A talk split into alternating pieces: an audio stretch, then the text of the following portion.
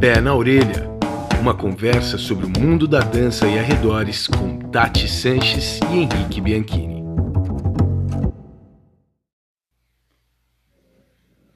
Olá, dançarinos, dançarinas, apreciadores, simpatizantes e entusiastas do mundo da dança e arredores. Eu sou Henrique Bianchini e esse é o episódio número 25 do Pé na Orelha, nosso bate-papo dançante semanal. Hoje aqui um episódio marcante para mim, extremamente valioso. Primeiro porque sim, como não, como sempre, estou na presença dela. Sim, ela, ela que costura os retalhos do conhecimento dançante canarinho. calma, calma que tem mais. Ela, sim ela, que dá nó nos pontos do tecido do saber cinético brazuca. Por Nossa. favor, seja bem-vinda mais uma vez, senhorita Tati Sanches. Muito obrigada, pessoal. Poxa, eu venho vindo numa poética, gente. Sim. Hoje eu vou ficar desfalcada aqui. Mas vamos lá. Estou com ele. Com quem? Ele o gato Félix do Conhe... Ele cus... quase cuspiu água, gente, eu tenho que dizer. Ele quase cuspiu água, ele estava tomando um gole de água. Vamos de novo, então estou com ele, ele, o gato Félix do conhecimento, que carrega em sua bolsa mágica curiosidades e saberes que vão da dança à cosmologia. Caramba, mano, muito obrigado. Obrigada, ainda bem que você já falou caramba, porque só tinha um para hoje. Sensacional.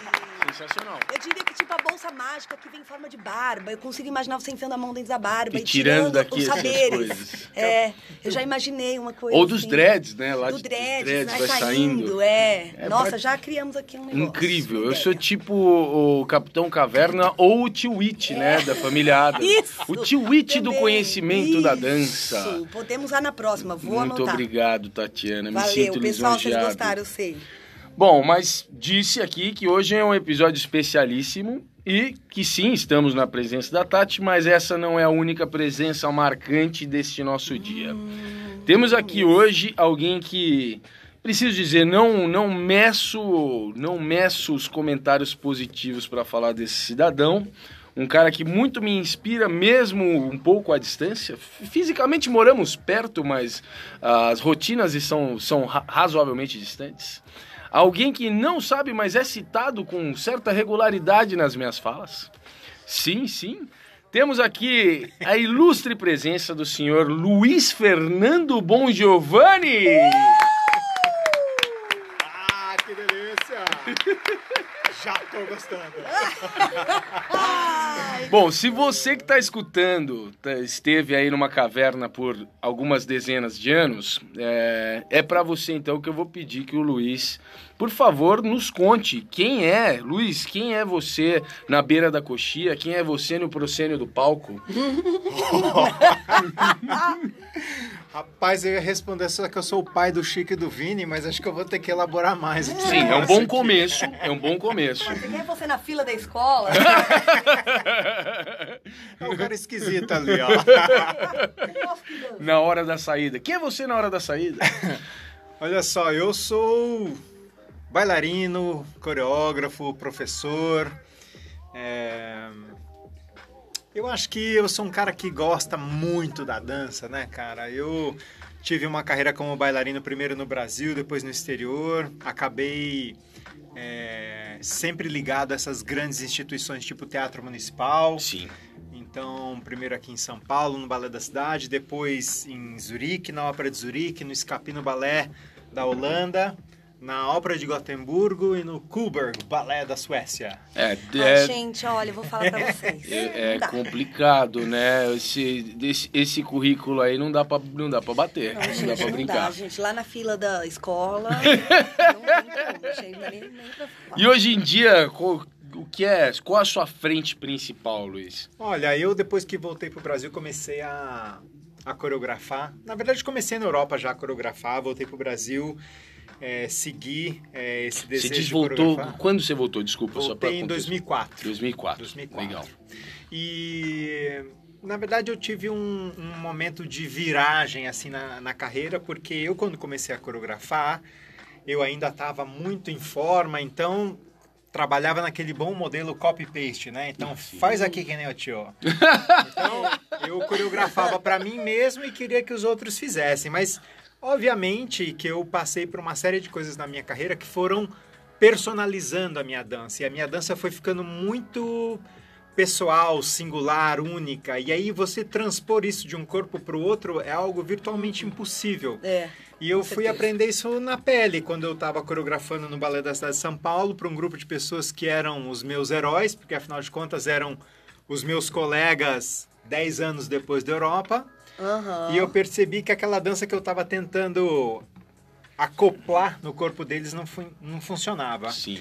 E aí eu, eu tive a, a grande transformação para fazer o que eu faço até hoje, que é desenvolver processos onde eu ajudo as pessoas a criarem as próprias danças. Então, Sim. você poderia dizer que é improvisação, improvisação em composição, mas ela está num, num recorte específico disso aí, que é você, é, de fato, trabalhar como parteiro, sabe? Você, de alguma forma, au- auxiliar e ajudar aquela pessoa a entender ela mesma e a dança que ela pode Sim.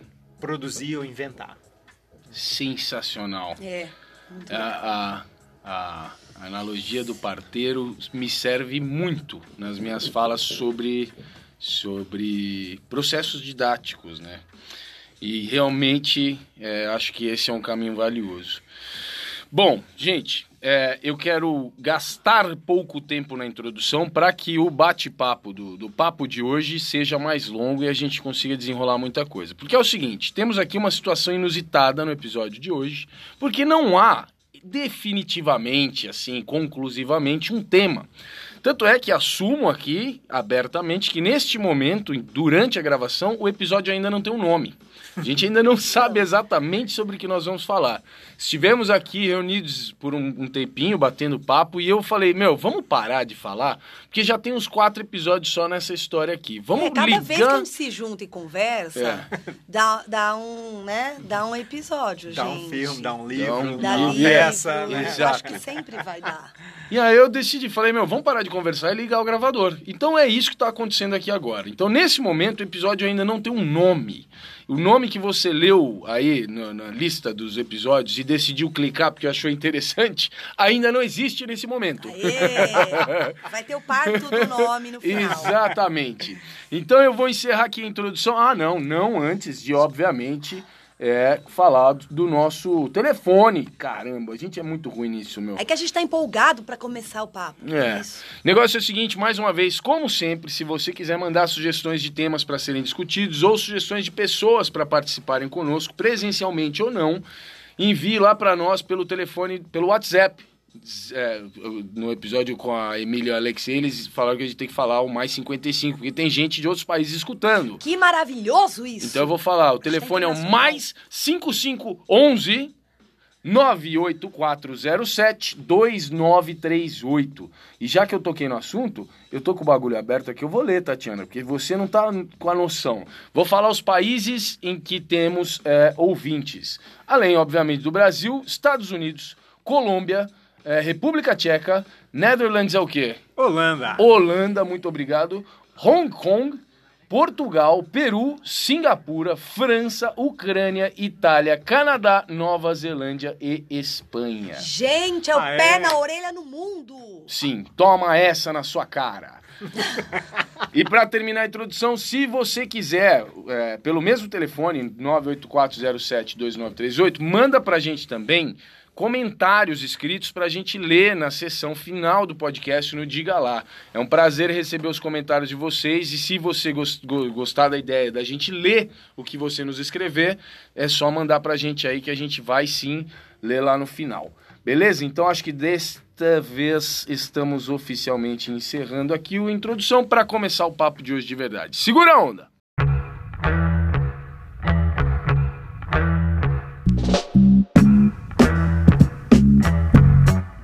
De hoje. Bora conversar então com o Bom Giovanni aqui. Vamos ver para onde vai esse tema aqui. Antes de começar aqui, bom, João, você tava. Putz, você tava abrindo minhas, minha cabeça aqui, minhas ideias com algumas falas, e você teve uma fala que para mim só poderia vir de alguém como você.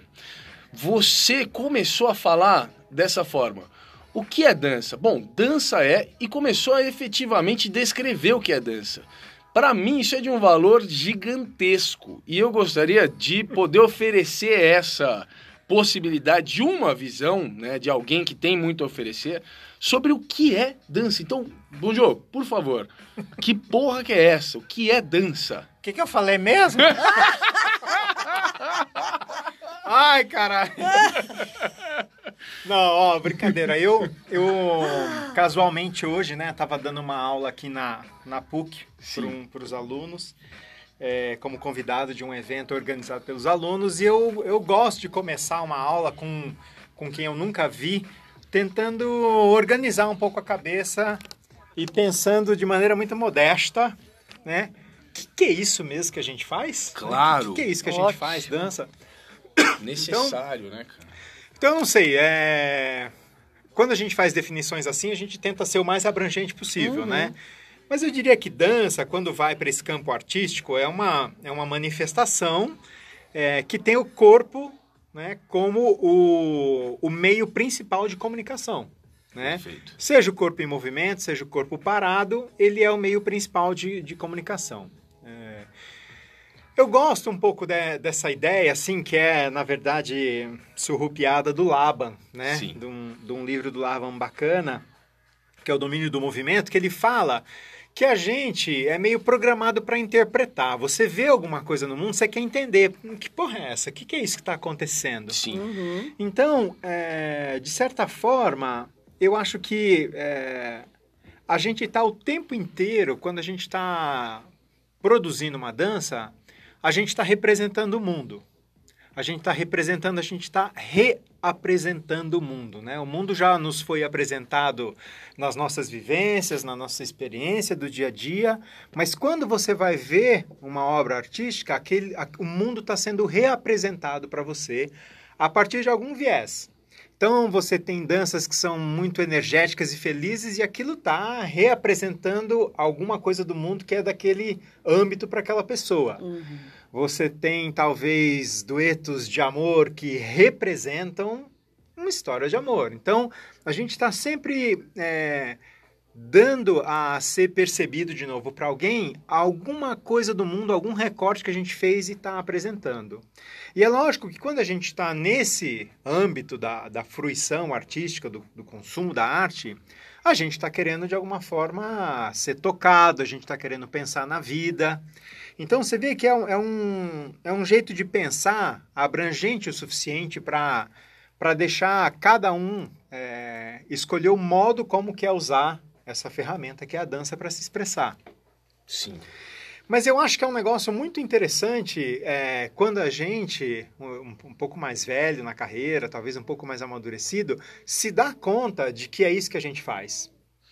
Porque quando eu era criança, moço lá em Barbacena, né? Assim, quando, eu era, quando eu era jovem, comecei a dançar, eu só me sentia atraído por isso. Eu gostava, né? Era uma coisa que me dava tesão e eu ia dançar e ponto. Não precisava de nenhum outro tipo de justificativa ou, ou razão para fazer aquilo que estava fazendo, que não o próprio prazer que eu tinha de fazer aquilo. Sim. Só que eu acho que, puxa, é, quando você passa a ensinar as pessoas, quando você passa a produzir dança, quando você passa a, a, a vender isso de alguma forma, é, eu acho que é interessante quando você tem essa noção do que, que isso pode ser também. Né? Entender a dança como uma.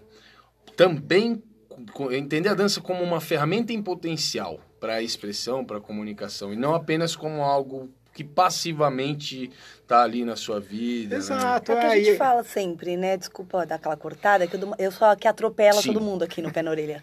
É, sempre falando, pensando aqui, né? Eu sempre tenho a impressão de que a dança, primeiro, ela é de fato para todos nós. Que eu falo, ninguém planeja a carreira de dança, né? Nossa, acho que eu vou trabalhar com dança, senta e faz o planejamento, como em outras profissões. É. Sempre começa do orgânico e da satisfação pessoal, né? Sim. Depois é que vem qualquer outra motivação ou questionamento. O começo ele é muito de paixão, É, né? de paixão. E você sabe que é interessante porque é, a minha esposa ela é, é psicanalista, né? Então a gente conversa um bocado sobre as razões pelas quais as pessoas estão indo buscar ajuda na psicanálise. São as pessoas que não bancaram seus sonhos, né? Muitas É, das né? pessoas estão na, naquele momento da vida, depois de uma vida inteira, fazendo aquilo que não queria fazer de verdade. Incrível, sim, sim. né? Então você tem que conseguir equalizar isso na vida. A gente tem isso de cara, né? Aham. E isso tem um custo, porque não tem jantar grátis na vida, né? Então, é, infelizmente, a gente não ficou rico ainda. Ainda, Isso, ótimo, viu, gente? ótimo. Viu? Mas, mas, de certa forma, a gente é, seguiu o nosso primeiro amor, digamos assim, né? Que é, que é dançar. Então, isso é um negócio muito interessante, sabe? É, Não é fácil desenvolver uma carreira em dança no país da gente, mas eu acho que, dentre as possibilidades que existem, se é isso que você gosta, puxa, é isso que você tem que fazer. Até mesmo porque acredito, não falo com propriedade, porque nunca tentei outros caminhos, mas eu acredito que contemporaneamente no Brasil nenhuma carreira tá muito fácil de construir, né, cara? Mas sem dúvida É, a dança as oferece. né? É, sem dança, dança mais. sem dúvida a dança oferece um monte de, de, de barreiras. Não é uma, uma carreira muito valorizada financeiramente, né? E, e assim, além da questão da, da dificuldade do, do valor e de se gerar receita e ganhar dinheiro e ficar rico, eu acho que tem isso. Chega um momento, só amar o que você faz, faz e ter paixão, em algum momento também fica vazio. Que é essa hora da carreira da gente que a gente vai buscar os propósitos, né? Sim, para você equalizar, respostas, né? né? Equilibrar. Você começa a sentir falta de propósito, porque até então é uma satisfação pessoal e individual. Sim. E sim. essa hora, tem alguma coisa ou algum momento, ou algum acontecimento que faz com que você olhe a dança não só pra você, pro seu corpo, sua satisfação, né?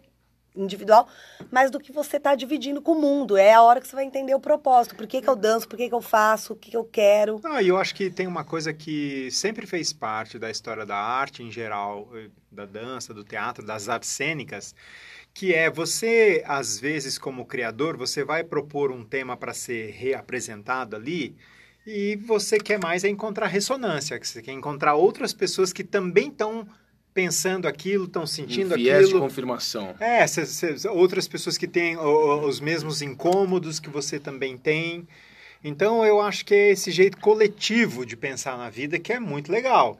Aham. Ou de celebrar a vida, ou de pensar na vida, ou de desabafar, né? Então, você tem é, muitos tipos de espetáculo, muitos tipos de representação possível. Mas quando você faz aquilo com algum propósito que é muito é, verdadeiro para você, eu acho que você vai encontrar ressonância em Sim. outras pessoas, né? Não, e é tipo uma conversa, né? Você falou isso, eu fiquei imaginando que a gente tá aqui conversando e quanta coisa vem saindo daqui e a gente tá trocando ideias sobre algo que a gente quer encontrar, essa ressonância sobre esse assunto que a gente tá aqui. E é isso, né? Quando você vai coreografar do jeito que você fazia lá antes, Do que você levava a copy-paste. sua coreografia, é como se vocês estivessem aí sentados e só eu falando, né? Sim. E vocês Sim. repetindo o que eu falava. Me veio essa. É. E a- a- quando você começa a procurar pessoas, mesmo que você seja o criador ou o diretor, você vai dirigir, mas você quer trocar com essas pessoas para daí fazer uma construção, passam a ser diálogos mesmo. Sim. Acho que, por exemplo, a coisa do processo colaborativo, né? Que foi mais ou menos a, a- a minha transformação lá atrás como pedagogo e como artista, foi começar a trabalhar os processos colaborativos, né? Se a gente está pensando num espetáculo como um jeito de reapresentar o mundo para alguém, eu acho que é mais rico se essa reapresentação não é só sob a minha perspectiva, mas se eu tenho um grupo de pessoas Uhum. cada um é responsável por trazer um pouco de si, né? E, e o espetáculo ele fica mais profundo, mais complexo, mais mais próximo do que a vida, Até extremamente mesmo, complexa. até mesmo porque se é uma reapresentação do mundo, sempre que há uma interpretação, ele- essa interpretação passa por viés, né? Por viés, por experiência de vida, por entendimento, visão de mundo. E se ah, eu sou o propositor desta reapresentação e eu preciso que as outras 8, 10, 15 pessoas que vão interpretar isso eh, façam o que está na minha cabeça, o que faz parte da minha consciência, da minha visão de mundo, aparecer para o mundo, esse processo vai passar por mais um viés individualizado para cada um dos intérpretes Sim. e pelas limitações e pelas. Enfim, tudo isso vai ser retraduzido. Então, a, a chance de o que eu gostaria de passar para o mundo não chegar do jeito que eu gostaria é maior, né? É, também. É que eu acho que, por exemplo, pensa que também esse cara ele pode ser um amplificador, né?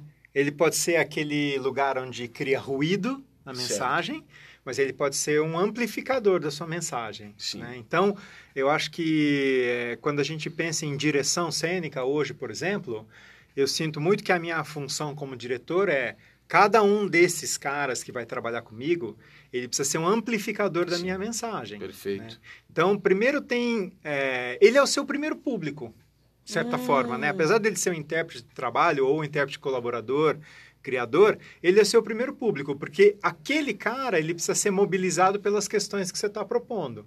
Bem, Totalmente. Muito legal essa visão. Totalmente. Né? Porque é, é um efeito em cadeia. Se ele não é Sim. é mobilizado, como é que ele vai passar isso adiante? Então, né, você ali tem um processo onde você né, toca, move, comove as Sim. pessoas que estão com você para que eles façam isso adiante. Sim. Né? Então. Joe, você, você, você trouxe essa ideia da dança como representação. E eu acho, né, e você mesmo começou essa conversa falando que existe um momento em que a gente amadurece um pouco e passa a perceber a dança como uma forma de reapresentar o mundo. Mas que normalmente, assim como a Tati falou, normalmente a gente inicia a, esse lido com a dança muito mais porque a dança é gostosa, porque a gente gosta de se mexer, porque, enfim, ela tá, envolve um, todo um contexto positivo em geral, normalmente, né? E aí, então, há esse possível momento da descoberta, importante descoberta da dança como uma ferramenta expressiva, uma, uma forma de representar o mundo. Você acha que acelerar esse processo é é possível e, se possível, isso é positivo? Acelerar a, a, essa percepção nas pessoas de que, meu, não, você está dançando, mas a dança não é só para isso. Faz pouco tempo que você dança, mas é, você já começa a entender que a dança não é só para ser dançada, a dança serve também como uma ferramenta. Você acha que isso é possível e, se possível, é positivo? É... Vamos especular, não sei. Mas eu acho que tem uma coisa a respeito do conhecimento que é curioso, né? A construção de conhecimento, é, ou a história da pedagogia, ela se transformou muito nos últimos anos, né? Então, você tinha aquele modelo mais tradicional de que o aluno é um vaso vazio e você, Sim. na sua grandiosidade didática, Sim. vai lá vai e deposita o seu conhecimento lá, né? Então, é, é, um jeito de pensar, formou muita gente assim. Método prussiano. É, mas é, parece uma coisa antiga, né? Porque a gente sabe o, valor do conhecimento quando a gente a gente inventa ele, né? Quando a gente mesmo descobre, né? Uhum. Então, no sentido do professor como passagem, o professor como catalisador, né? Não é o que eu te ensino, é o que você aprende. Perfeito. Né? Porque lá no fim das contas, quando o cara vai fazer um teste uma prova, o vestibular, não é o que o professor ensinou, é o que ele aprendeu de fato, uhum, não é? Uhum. Claro. Sim. Você só vai conseguir verificar o que ele aprendeu. Então, eu sinto que é, é um conhecimento muito valioso esse, mas como qualquer coisa, se ele for enfiado de cima para baixo, talvez ele não tenha a mesma o mesmo valor. Ao passo que se esse cara de repente ele perceber, né, de alguma maneira que aquilo que ele está fazendo, saiba ele ou não, é uma representação do mundo, acho que são coisas sim. diferentes, né? Sim. E, mas eu acho que é valioso, sim. Eu acho que quando o cara percebe isso, ele alarga o horizonte dele. E a minha questão é, a galera das danças urbanas tem coisas que são incríveis, invejáveis, né? A galera da dança contemporânea olha com uma invejinha branca, os coleguinhas da dança contemporânea, porque, porra, eu acho que tem uma coisa de uma, uma presença cênica, um tesão de estar tá dançando, uma destreza física até, que é muito bacana. Sim. E eu fico me perguntando, pô, se esses caras começassem mais cedo a lidar com, essas, com esses conceitos, com essas ideias, que tipos de espetáculos será que estariam sendo produzidos. Uhum. Ótimo, né? sim, sim. Você sabe que o, o Forsyth parece que fez uma declaração uma vez dizendo que ele acha que parte do desenvolvimento da dança contemporânea passa pelas danças urbanas. É mesmo? É. é. E eu não sei se as pessoas sabem, mas parece que ele fez uma parceria com o Bruno Beltrão em algum momento da vida e o Bruno fez um negócio lá. É, eu me lembro de ter vi, visto a, a, documentação da presença deles lá, da, da conexão entre eles e Forsyth, mas eu não sei até qual foi a extensão disso, não é, faço ideia. Eu também não sei, para falar a verdade, mas eu, eu fico pensando que o conhecimento ele é muito poderoso, né? Então se essas informações ou essas reflexões, que até são mais fortes na galera das artes cênicas do teatro do que na dança, se elas chegam também para a galera do circo, para a galera das danças urbanas, que efeito transformador isso não, não pode ter? Sim. Fico curioso para ver que bicho pode dar, sabe? Eu também, eu Uhum. também. Nossa. É, quero apesar desse tema ser meio infinito, eu quero voltar um pouquinho. Você, você, se, essa sua, a sua ideia da, da coreografia copy-paste, eu achei o máximo isso. E eu acho valioso porque, bom, no meio com o qual eu lido diretamente, justamente esse meio das danças urbanas, esse é um processo, eu diria que é o processo tradicional. Eu diria que esse é o método oficial do que é chamado de aula dentro da, desse mundo das danças urbanas, da, da parte uh, didática e pedagógica, esse é o caminho que tem sido usado. E na minha concepção, isso se comunica muito com o, o, o, método de ensino formal da escola mesmo, que você acabou de citar, a ideia do existe um detentor do conhecimento e que vai lá e, e enfia aquilo na cabeça do estudante. É, nós temos um movimento grande acontecendo no mundo das danças urbanas, no sentido de perceber que isso talvez não seja a única opção e que talvez essa não seja a melhor opção. E cuja afirmação para mim é, é, clara. Eu não acho que é a melhor opção, eu acho que tem muitas outras opções. Mas já existe um problema enorme na transição já que isso é um processo tradicional e que é o jeito que quem dá aula hoje é o jeito que essas pessoas, quando estudantes, aprenderam por esse mesmo processo. Então não há muito bem. Se há o questionamento, que é o que existe hoje em dia, existe, existe um questionamento. Talvez isso não seja o melhor caminho. Mas existe uma dificuldade enorme em fazer a transição para qualquer outro processo. É, você teria alguma sugestão dentro da sua experiência de quem veio também de um processo parecido e percebeu outras coisas e fez uma transição para um outro jeito de trabalhar, você teria suge sugestões para dar? O, o, que é que você deve procurar? É, quais são as, as, métricas né, de avaliação do que está acontecendo? Enfim, como é que você fez? Rapaz, eu sou um sujeito cheio de opiniões. Eu tenho sempre uma opinião para dar. Ainda Mas, bem, vamos lá. Mas, Vou ó, anotar. Eu não sei se você lembra ou sabe, mas eu, quando voltei da Europa, é. eu fiquei pensando muito que eu precisava também fazer uma graduação, porque afinal de contas, com arte era muito difícil, talvez não fosse ter um, um sustento muito é, seguro, então Sim. eu resolvi fazer filosofia. Ah, que maravilha! Para desespero de todo mundo da família. Sim, ah! Porque filosofia iria te garantir uma profissão É, bem gente. remunerada, É, gente. diferente da dança. É, isso. Sifo, né? Bom, mas enfim, brincadeiras à parte, eu há, há alguns anos eu li um texto de um, um filósofo português que se apaixonou pelo corpo e o movimento, que chama José Gil. Ok. E ele fala uma coisa interessante sobre a pele sendo o lugar mais longe onde a gente consegue ir. Ah, Porque depois da pele não sou mais eu. Então, na verdade, a pele, ela ajuda a gente a muito claramente entender o que, que sou eu e o que, que não sou eu. Ou seja, ela delimita um dentro e um fora. incrível. Estou falando isso para a gente voltar lá na sua questão. Estou arrodeando para chegar lá. Mas é- a isso. questão é o seguinte: a gente pode pensar que os processos tradicionais de copy-paste eles não são ruins. Eu não tenho nenhum problema com ele, não tem demérito nenhum. Mas ele é um processo de fora para dentro. A informação vem do professor para o aluno Sim. e ele replica aquilo, tá? E você tem processos que são de dentro para fora, onde você faz uma provocação, eu invento uma coisa e produzo. Então sai de dentro de mim e expressa no mundo. Então você tem é, esses dois tipos de processo e talvez uma série de coisas intermediárias que possam acontecer que não vale a pena pensar aqui agora, mas talvez eles sejam processos complementares. Ótimo. Talvez eles sejam processos que se equilibrem. E talvez para um para um bom desenvolvimento profissional, o cara tem que ter habilidades tanto de dentro para fora quanto de fora para dentro. Incrível, Então, sim. tanto eu preciso ir para um teste e saber pegar quatro oito de coreografia, Sim. Quando se eu for solicitado, eu tenho que inventar esses quatro oito, entendeu? Então, talvez a gente possa pensar que o interessante é a gente conseguir ter essas duas coisas acontecendo Claro. simultaneamente. Embora, cronologicamente, eu tenha a seguinte impressão. Eu, eu lembro que eu li a biografia do Picasso, assim, e fiquei muito impressionado que ele, quando era muito jovem, foi para uma escola de pintura. E aí ele foi aprender a pintar. Ele tinha, sei lá, 10, 11 anos, não sei. E ele tinha que copiar pinturas do Rafael, do Tiziano.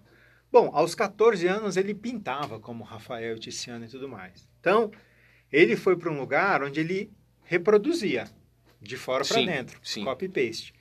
Então, eu não consigo achar que isso fez mal para ele, Ah, porque a legal. gente vê onde é que esse cara chegou.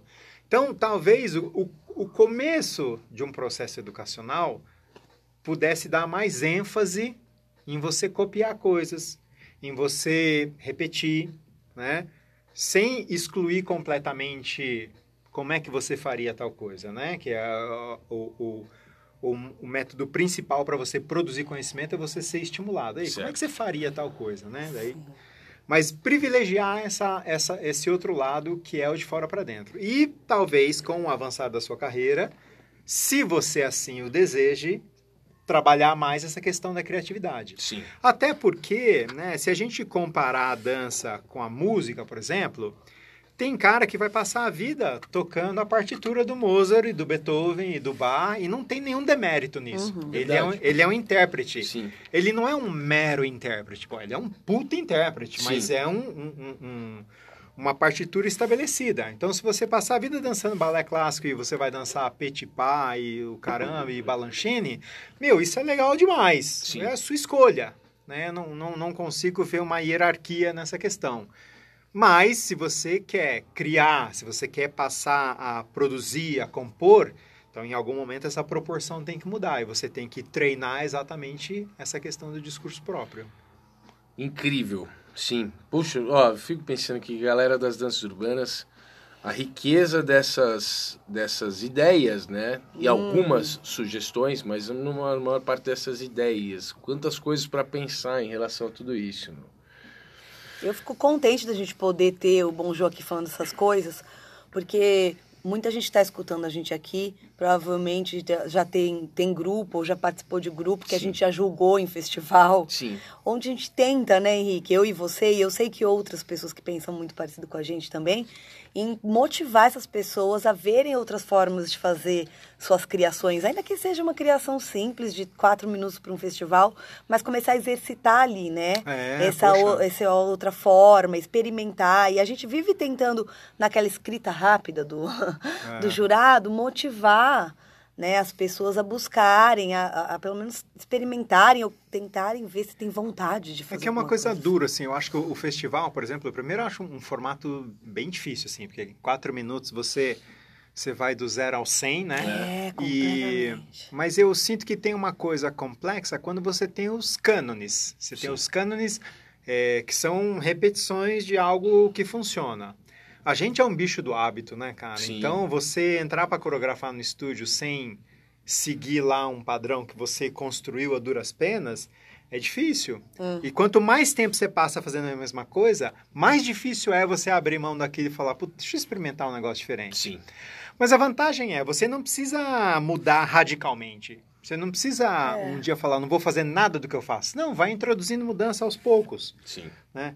Eu não sou coaching, mas na hora do merchan, eu vou deixar, vou deixar meu telefone aqui para vocês, porque eu Adorei. adoraria, né, dar consultoria, dar workshop para a galera que não faz dança contemporânea, para gente que está num outro lugar Caramba. porque de repente, meu. né, Sim, é, perspectivas de alguém que faz uma outra coisa Claro. pode, pode ajudar você a encontrar um viés diferente daquilo que você faz. Muita gente que tá ouvindo aqui provavelmente já leu o comentário meu, né? Puxando o assunto da Tati aí, dos, dos comentários de festival competitivo. Provavelmente alguém aqui leu já nos meus comentários assim, ó. Busque uma direção artística. Busque alguém para dirigir artisticamente esse trabalho.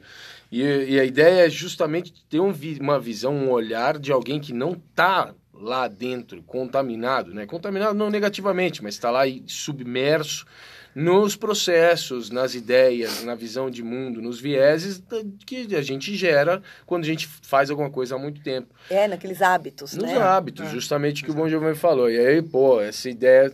Bom Giovanni, você vai ter que fazer isso. Não sei se era uma brincadeira, mas agora vai ficar sério. Não, é sério. Vamos, vamos, Isso vamos trocar é figurinha, pô. Incrível, Sim. incrível.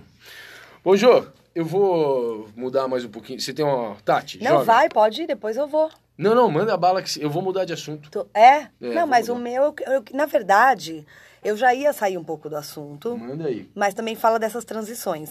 A gente conversando, eu e você, às vezes, quando a gente se encontra na calçada, e você também sugeriu aí pra gente. Era isso que eu ia falar. Era isso que você ia falar? Justamente. E você também dava na- nas suas sugestões, né?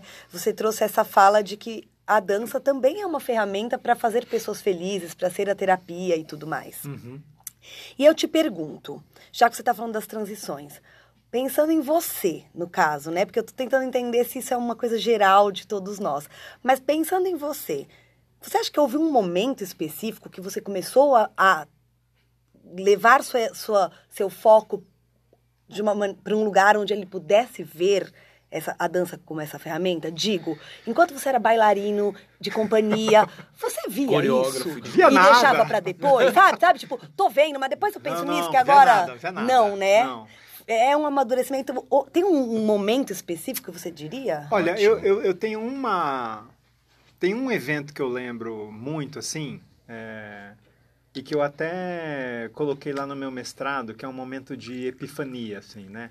Aí outro dia eu estava até falando com a Cláudia Palma, que é uma amiga minha, porque o evento envolve ela. Quando eu voltei para o Brasil e eu fui fazer uma coreografia no Balé da Cidade, e eu falei, meu, eu quero começar fazendo com a Cláudia Palma, porque ela é minha ídola, eu adoro a Cláudia, é uma puta bailarina. E aí eu, puta, fui pro estúdio e eu fiz um monte de, de coreografia, assim. Hum. E aí peguei e comecei a passar pra Cláudia. Ah, Só que, poxa, eu tava com uma especificidade de movimento que não tinha nada a ver com a Cláudia. aham. E aí ela começou a tentar fazer e tal, e ela é uma excelente bailarina, ela fazia bem, mas não tava do jeito que eu queria, assim. E na minha cabeça, eu tava com uma imagem que era a criança, com aquele brinquedo de encaixar, e eu tava com um quadrado na mão, socando num redondo, assim, tipo, entra! Entra! E aí... Ai, que e- e- desesperador. E, e aí, naquele momento, eu falei, gente, eu tô, eu tô acabando com a dança da Cláudia, que é excelente e linda, Uhum. querendo que ela faça o Bon Giovanni. Uau. Eu tenho que fazer com que a Cláudia faça a Cláudia. E aí, aí eu comecei a fazer diferente, assim, sabe? Então, esse, esse foi um ponto de mudança do ponto de vista pedagógico, assim. Agora, do ponto de vista artístico, quando eu, eu saí do Balé da Cidade de São Paulo e eu... Eu ainda estava no balé quando eu fiz um primeiro trabalho para o meu grupo chamado Mercearia de Ideias. E foi bacana porque tinha uma série de pessoas gravitando ao meu redor, frequentando vários workshops e tal. E aí eu falei, meu, eu- no balé eu estou trabalhando cada vez mais como gestor, né, fazendo administração, porque eu virei diretor assistente, então eu trabalhava muito pouco artisticamente, mas trabalhava mais na gestão, foi uma experiência super bacana. Gostaria de fazer algo semelhante no futuro, mas eu estava querendo produzir artisticamente. Então eu botei um pezinho na porta e montei um grupo e montei um trabalho. E aí, depois de um tempo, me desliguei do Balé da Cidade e foquei na minha carreira de coreógrafo freelancer e o meu grupo. E a questão, é, eu acho que ela foi amadurecendo, se construindo, à medida que eu fui lidando cada vez mais com o meu grupo. Porque o que aconteceu? O Mercearia, ele passou a se tornar o lugar onde eu pensava na vida, através da Uhum. dança, com um grupo que era um grupo, inclusive, afetivo, Sim. né? Sim. É, tem gente que acha estranho que a gente da dança tem uma relação com os nossos colegas de trabalho que é de afeto. Eu não sou o diretor, você é o bailarino que trabalha para mim. Aham. Você é meu Sim. colaborador, você é, É, meu, meu tamo amigo, junto, né? tamo junto. Tamo Então, junto, sim. Então, isso é uma, é, é uma, é uma variação grande, assim. E aí você tem esse grupo de pessoas que está pensando um determinado assunto. Então, isso foi amadurecendo. Isso não era... Eu não tinha isso muito claro para mim quando eu comecei a ter grupo. Então, isso foi um, um Aham. desenvolvimento lento, assim. E, e hoje, hoje eu percebo um bocado o papel que isso tem para mim, como é, como é fundamental, como eu preciso demais dessas pessoas para desenvolver a minha pesquisa. É, Diferentemente do cantor que pega o violão e sai tocando, e do pintor que vai na loja e compra a tela, pinta, e a gente que é coreógrafo precisa de um monte de coisa, né? Sim. Sim. Precisa de palco, de luz, de... Bom, às vezes não, né? A gente tem É, um monte de Precisa dança... de gente, né? Mas precisa de gente, precisa de, de, de outras pessoas. Se você não quer ser o criador e o dançarino ao mesmo tempo, né? É, é isso, e é gente que se alinha, né? Quando já é um trabalho assim dessa maturidade, dessas vontades, gente que se alinhe com, né, Sim. com esse seu momento, que tem uma disponibilidade e vontade dessa troca acontecer, porque se não são as pessoas certas que estão ali, desanda. Também difícil, né? É difícil, a gente se frustra também, né, eu acho. É, eu, eu ando muito interessado nessa questão que é dança e saúde. Dança e Uhum. saúde, assim. Então, a gente está vivendo um, um momento é, do país da gente, político, assim, muito peculiar, digamos assim, é, que parece que há uma certa aversão à, à política, à educação, a gente fala um pouco Sim. de obscurantismo, Sim. né? Uhum. Eu não queria entrar muito nesse assunto, mas é, a gente percebe uma vantagem nesse tipo de coisa que me parece no todo muito tenebrosa, que é a capacidade que os artistas têm de se unir Sim. e de produzir. Então, é, a gente começa a recuperar assim falas, por exemplo, do Deleuze, que é um cara que é muito citado na dança e tal, falas que não não não estavam no nosso imaginário fazia tempo, que do tipo assim, meu, ser revolucionário é ser feliz. Uau. Aham. Ser revolucionário é ser feliz, porque o mundo, ele é craque em deprimir a gente. Sim. Sim. Porque a depressão vende, né? A depressão vende remédio, a depressão vende viagem, a depressão faz você ser consumista. Então, o mundo, é, ele vai te empurrar para um lugar que faz ele funcionar, do ponto de Uhum. vista do mercado. Sim. Então, é revolucionário você ser feliz. Você não ficar fazendo upgrades na sua vida que são desnecessários. Você não precisa de peitos novos, você não precisa de um outro corte de cabelo, você não precisa daquele outro carro, você, você precisa dessas coisas? Aham. Talvez sim, talvez não, mas você precisa pensar direitinho que upgrades você precisa na sua vida. Então, é, eu sinto que, por exemplo, a, a prática da dança hoje, para mim, ela está muito ligada a fazer as pessoas é, conhecerem elas mesmas, é, recuperarem, às vezes, uma certa autoestima, Uhum. que às vezes o próprio ensino da dança detona. Sim. Né? Eu Sim. tenho um hábito costumeiro de receber bailarinos que vieram do mundo clássico de asa quebrada, Nós também. né? Nós também Nós- muito. E, e, de certa forma fazendo essas pessoas entenderem que meu Aquele não é o todo. aquele aquela não é o todo é, uma- aquela é uma experiência particular que ela virou a página e pode deixar para trás e que o que importa é daqui para frente e ela tem que descobrir o que o que mobiliza ela, Sim. né? Enfim, é- é- é- são processos longos, mas putz, eu tenho vários processos onde essas pessoas hoje voltaram a dançar e estão meu, curtindo e estão felizes e estão desdeprimidas, sabe? Então, Sim. eu, eu gosto muito dessa ideia também de que essa dança que é reapresentação do mundo, ela também ela é feita, ou melhor, feita quando a gente consegue estar com tudo em dia. Né? Então eu tento ter uma prática de dança que ela é sanadora, porque para eu escutar o seu discurso, é, eu acho que ele, ele, ele vai ser melhor utilizado se você estiver melhor equilibrado. Sim. Uhum. Mesmo que eu queira depois lembrar daquilo que você passou para retratar aquilo, né? Sim. Mesmo que eu queira retratar um desequilíbrio, um perrengue e tal, A gente faz ele de um outro lugar. Você não precisa estar nesse lugar para falar daquilo. Ah, bárbaro. Incrível, gente. Bonjour. Ai, gente, eu não aguento esse convidado, gente. É. Não tô aguentando. Depois que acabar o podcast, a gente vai desligar aqui a gravação e vai seguir por mais umas quatro horas. Pedir uma pizza e umas garrafas de vinho e vamos seguir. Ai, cara, mas a verdade é que a gente esquece, né? Alguns contextos de arte, o da boemia, por exemplo, e tal, né?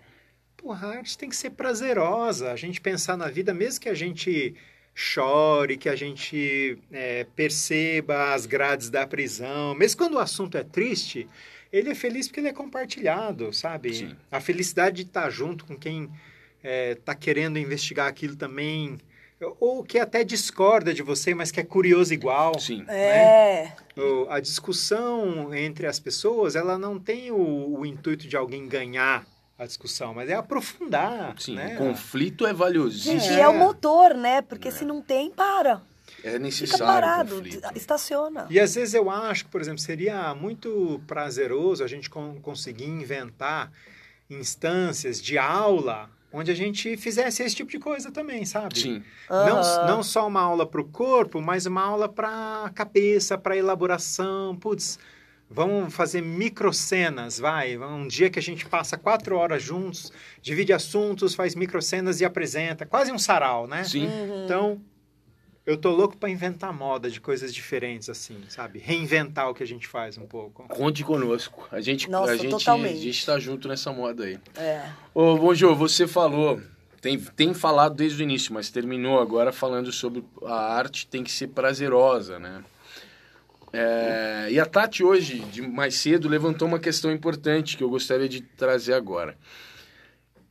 E quando essa ferramenta expressiva, didática, artística, a dança, passa a ser um, um eu não diria um problema, mas deixa de ser tão prazerosa porque ela deixa de ser apenas ah, o hobby que era a princípio, a ferramenta de reapresentação do mundo, ah, uma forma de, de uma atividade sanativa, né? uma, uma, uma, atividade salutar, mas ela passa a ser ah, o, simplesmente o ganha-pão, aquilo que você faz para pagar os boleros e que eventualmente se torna uma obrigação ou aquilo que te faz ter o, a dor no estômago no domingo de, de noite, porque segunda de manhã tem aula para dar. Ou seja, segunda-feira de manhã eu vou ter que lidar com dança. Como você vê isso e, e o que é- quais são os seus pensamentos sobre isso, cara? Ó, cara, duas coisas assim que me ocorrem. Uma é que, por exemplo, assim, é, quando eu falo que a arte tem que ser prazerosa, não, não é no sentido é, literal leve da palavra. Porque, por exemplo, eu, eu também acho que a arte é, é ruptura, Sim. a arte é incômodo, né? Eu tenho um grande amigo que é o Sandro Borelli, que faz um trabalho super contundente. Sim. É, então, nesse caso, assim, eu acho que ela é feliz no sentido de que ela potencializa o indivíduo. Ele se sente desenvolvendo aquilo que é o propósito dele. Sim. né? Então, para vários lados. Então, por mais que seja barra pesada, ele se sente empoderado para falar daquilo. né? Então, eu conheço a galera que trabalha com o Sandro, acho que são excelentes artistas, né? Então, é, é, uma, é uma felicidade num sentido mais é, especial da Sim. palavra, assim, né? É, Outra coisa é que é o seguinte, cara, o, o, o Nietzsche tem uma fala que é assim: o mundo não é um piquenique, o mundo é um campo de batalha. Eu, eu concordo um bocado com ele, assim, sabe? E, e, e eu realmente acho que a vida, a vida é dura, a vida não é fácil. A vida tem alguns momentos de felicidade e muitos momentos de conflito e dificuldades. Sim.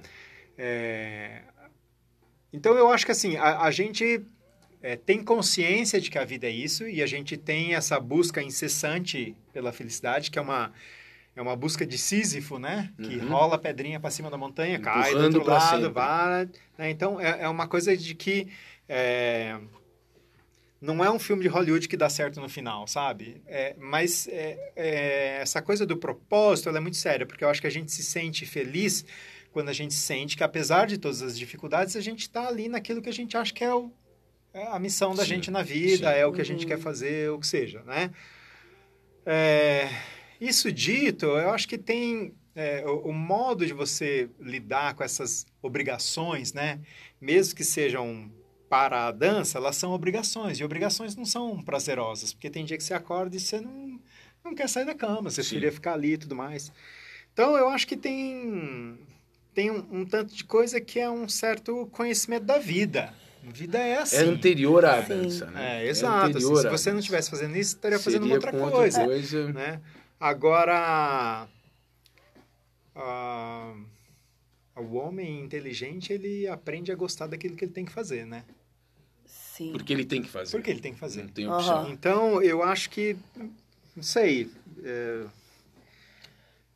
Não, você sabe, você acabou Sabe. de falar. É isso, é isso. O homem inteligente aprende a gostar daquilo que ele tem que fazer. E porque olha- ele tem que fazer, É, a- cara. nem- a- até às vezes por comparação, né? A gente às vezes está vivendo a vida e aí um colega da gente vem e conta uma história que é um perrengue desgraçado. E aí você fala, eu nem imaginava que ele estava passando por esse perrengue. Você fala assim, mas até que eu tô bem. É, você gera um parâmetro ali, né? É verdade, é, verdade. É. Então, a, a vida é muito ambivalente. Tem gente que está melhor, tem gente que está pior. Qualquer lugar que você esteja na escala humana, tem gente que Sempre está tem. melhor, tem gente que está pior. Sim. Você quer olhar o copo Sim. meio cheio ou meio vazio? É ótimo, É. ótimo. Escolhe aí. Ô, gente, eu fiquei aqui pensando um negócio. Vamos ver se eu consigo organizar meu pensamento. A gente tava falando de que nas danças urbanas a gente ainda não tem tanta essa cabeça que olha a dança como Uma com todo o potencial de reapresentação. reapresentação e de uma expressão real que vai além de uma movimentação de copia e cola, né? E aí, eu fiquei pensando assim, é, talvez por nas danças urbanas principalmente, mas que pode acontecer em todas. Existe um lugar, justamente por ser feito muito com prazer, e nas danças urbanas, talvez nas danças de salão, como a gente conversou com a Alexei e a Emília, por serem danças sociais, é, existe um, um momento em que a transição hobby, profissão, tentativa de ser uma profissão, é, que rola essa transição do hobby para tal da profissão, mas que o cara não se toca ainda que ele foi para uma profissão. E quando você vai para um trabalho, você começa a ter que lidar com certas, né? Com certas saídas de zona de conforto. Você precisa sair da zona de conforto, né? Que nem você falou, é a alegria de ser provocado a sair da sua zona de conforto é uma alegria que a gente É, tem porque a sim. gente dança. Não, né? mas é, sabe que isso às vezes é até uma questão para pensar. Se, quando você se tornar profissional de uma coisa, você vai começar a ter que encarar problemas daquilo. Sim. Será que não é melhor eu ficar como um amador feliz? Ah, Né? Exatamente. Se- Será que não deixa aquilo como diletante, né? É, Eles falam. é maravilhoso. Porque é que nem um ditado todo esquisito que tem, mas é, é- dá pra entender que é o seguinte: tá apaixonado? Casa que passa. Mentira, amor, continuo te amando. Com exceções, eu, né? eu Com falei exceções. que Eu falei que não tem edição no podcast, agora já era. Não, mas pra- sempre tem uma exceção para um ditado. Mas você entende? Pô, mas sim, sim. Né? Tá apaixonado, É. casa que passa. O que, que acontece? Você convivendo com as suas aulas de dança três vezes por semana, você chega lá apaixonado toda vez. E você- se você tiver que conviver com a sua, sua dança todos os dias, oito horas por dia, será que você ainda vai amar ela? Eu não, já te Então, respondo agora, já está definido Não, mas claro isso. que não, porque todas as crises e tudo que acontece, né, em qualquer lugar que você vai, vai testar o seu limite, se superar, tudo isso acontece, tudo Sim. isso aparece. Mas é isso, é que as danças urbanas, pelo a palavra que nunca deixa de aparecer aqui, Imediatismo. imediatismo é a palavra desse Então, podcast. A gente vai mudar o nome do podcast de pé na orelha para imediatismo. Então, eu acho que como nas danças urba- ur- urbanas, principalmente, mas num contexto geral, às vezes as pessoas transicionam, né, do hobby, sabe, aquela pessoa que faz aula, vamos falar, até imaginar na dança contemporânea, aquela pessoa que faz aula durante não sei quanto tempo e dança no grupo da escola, aí um dia o professor não vai mais dar aula, o dono da escola fala, ô, você já tá há tanto tempo, dá aula você, a pessoa, tá bom. Então, ela meio que, ela dançava como hobby no grupinho da academia, Ela daqui a pouco entrou ela de virou gaiato, a assim, né? professora, a por- alguém deu oportunidade, de uma forma talvez responsável a oportunidade para ela e ela quis abraçar a oportunidade de uma forma responsável também. E assim a gente tem muita, É. né? Eu Tem acho que esse é um disso. caminho muito natural para o cara virar professor, é exatamente isso aí. Né? O cara, às vezes o cara é o cara da sala ali, que é a, a cabeça do grupo, né? O cara que pega a Isso. coreografia mais rápida, né? Eu acho que talvez, se a gente for olhar assim estatisticamente, uma grande parte se dá bem com esse modelo. E tem Sim. alguma parte que não, que fala, meu, Sim. tava errado, não É. era isso que eu não, queria. funciona, né? mas se, se a pessoa tiver o olhar de que a partir do momento que ela parte do hobby, do aluno que tá ali, tá fazendo por hobby três vezes por semana e ensaiando para dançar no festival, e passa a ser professor, uma série de responsabilidades vem junto, Se né? Sim. ela perceber Então, que a assim, mudança aconteceu, É, não só, é, se ela perceber, porque assim, não são só os problemas, porque às vezes a pessoa não quer os problemas, porque são problemas, São. mas além de problemas, responsabilidades. Sim. Porque você vai passar a ter problemas que antes você não tinha. É, Porque sim. é uma profissão, você começa a estabelecer um, um- um vínculo com pessoas, você tem que responder ao dono da escola, você tem, que, você tem que atender ao aluno, você tem que criar uma situação de aprendizado ali, talvez você não saiba como, e É. são problemas, e entender também a responsabilidade, que não dá pra você Não, sair por fazendo exemplo, eu, jeito. eu acho que tem uma coisa que é muito curiosa assim no mundo a respeito do conhecimento. O conhecimento, ele é uma corrida de bastão, em tese, né?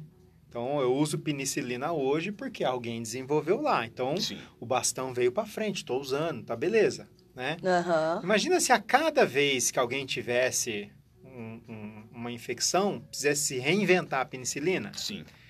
Então, poxa, você pensa no âmbito da pedagogia, tanta coisa bonita foi produzida. A gente tem no Brasil Paulo Freire, que, poxa, meu, lê É. dois, três livrinhos do Paulo Freire, você vai se sentir tão mais capacitado para Muito dar aula falado por aqui Sim, também. de Sem qualquer coisa, né? Uhum. Então eu acho que é o seguinte, pô, você se você é bailarina, você faz aula, você é o bom da turma, e chega uma hora que pinta um convite pra você ir dar aula, vai dar aula. E aí, de, de, de posse desse novo, essa nova posição na sua vida, poxa, vai se informar, né? Sim. Vai, vai estudar, Sim. vai, vai tentar descobrir um pouco mais o que, que é isso, né? Uhum. Eu acho que uh, uh, o que você falou, Tati, é, é- é o ponto dessa história, né? São duas coisas. A primeira, perceber que a transição aconteceu. que Muitas vezes a gente nem percebe. Você, É. se, a- você se apega à parte do ego, né? Que significa, sei lá, agora eu não sou mais o aluno, agora eu sou o professor, agora eu não estou do lado de lá, estou no palco, É. ou estou no- na frente da sala tal. Você sabe que a transição aconteceu, mas você não percebe as consequências disso, né? E, a seguinte, e a segunda é isso, cara. O que, que isso quer dizer, então? Quais são as minhas novas atribuições? Né? Quais são as coisas em, em cima das quais eu posso interferir agora e o que, que isso leva, né? Porque realmente, aí, de- daí, porque chegar nisso que o Bom João fala, pô, pô, agora você virou professor, vai estudar.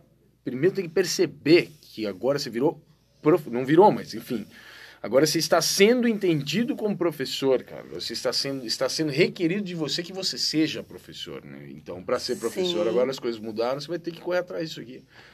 Porque são, são habilidades diferentes, né? Assim, a habilidade de bolar uma aula, ela é importante. A habilidade de mostrar bem uma aula, ela é importante. De conduzir. De a conduzir, mas, aula. mas de novo, é aquela coisa, não é o que eu ensino, é o que você aprende, não é?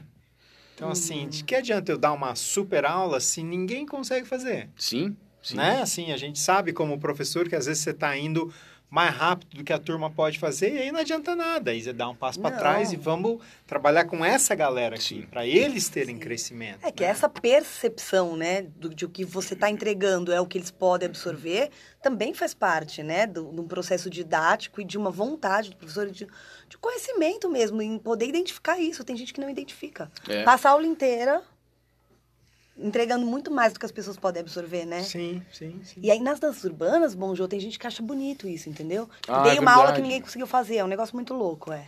É porque eu acho que tem uma coisa interessante nas danças urbanas que é essa coisa do desempenho, né? É um desempenho lindo, né? Um negócio Aham. pô, demais. Então a gente quer quanto mais difícil o desempenho, melhor é essa dança, né?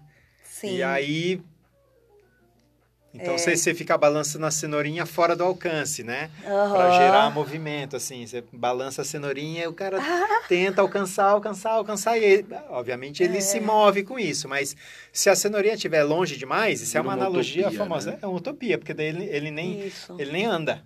O bu- a analogia do burrico com a cenoura, né? Que é para ele ter movimento, é você pendura a cenourinha na varinha, né? E ele tem que estar a uma distância que o burrico acha que vai pegar para ele andar. Sim. Porque se estiver muito longe, ele perde o interesse. É, se estiver perto, ele come. Uhum. Então, né? Tem que É. acertar a distância. Tem que acertar a distância. E, e a, a utopia tem essa imagem bonita, né? Que está sempre no horizonte, que eu dou um passo, ela vai, dou um passo, ela vai. Então, meu, para que, que serve se eu nunca vou alcançar? Bom, serve para andar, né? Sim. É bonito, sim. Mas você tem que querer ir atrás e tem Sim. que achar que é factível, Sim. né? Sim. E Tem que continuar ali, no... Tem que lembrar do Vygotsky. Né? Tem que ficar no, no, no, no- espaço proximal ali. é, da- vizinhança, né? Na vizinhança, do que ainda é possível alcançar nos desafios acessíveis, né? Faz sentido. Ai, gente, a gente conversa, eu anoto ideias. Fico Porque ó, pensando. é- é uma coisa que eu tô lembrando aqui também, né? Em relação às danças urbanas, eu fico pensando um bocado nessa questão de que o formato básico é a coreografia de 3, 4 minutos, né? Né, do trabalho do festival competitivo. Trabalho do tal. festival competitivo. E quando se monta um espetáculo no final do ano, geralmente ele é composto por números de 3, 4 minutos. Então, É. por exemplo, um, um, um negócio que seria interessante seria pensar, né, oficinas ou, ou- ou rodas onde a gente fala assim, vamos pegar um tema e como é que a gente conta a história desse tema? Porque acho que tem a ver com o histórico da área, que está muito essencialmente ligado à academia Sim. né, a academia de dança e tal, e que é o formato aula. Então, diferente, por exemplo, da, da dança contemporânea, que tem o formato da academia também, mas tem principalmente os criadores, Sim. que fazem espetáculos de noite inteira, e estão endereçando uma coisa para a noite inteira, né?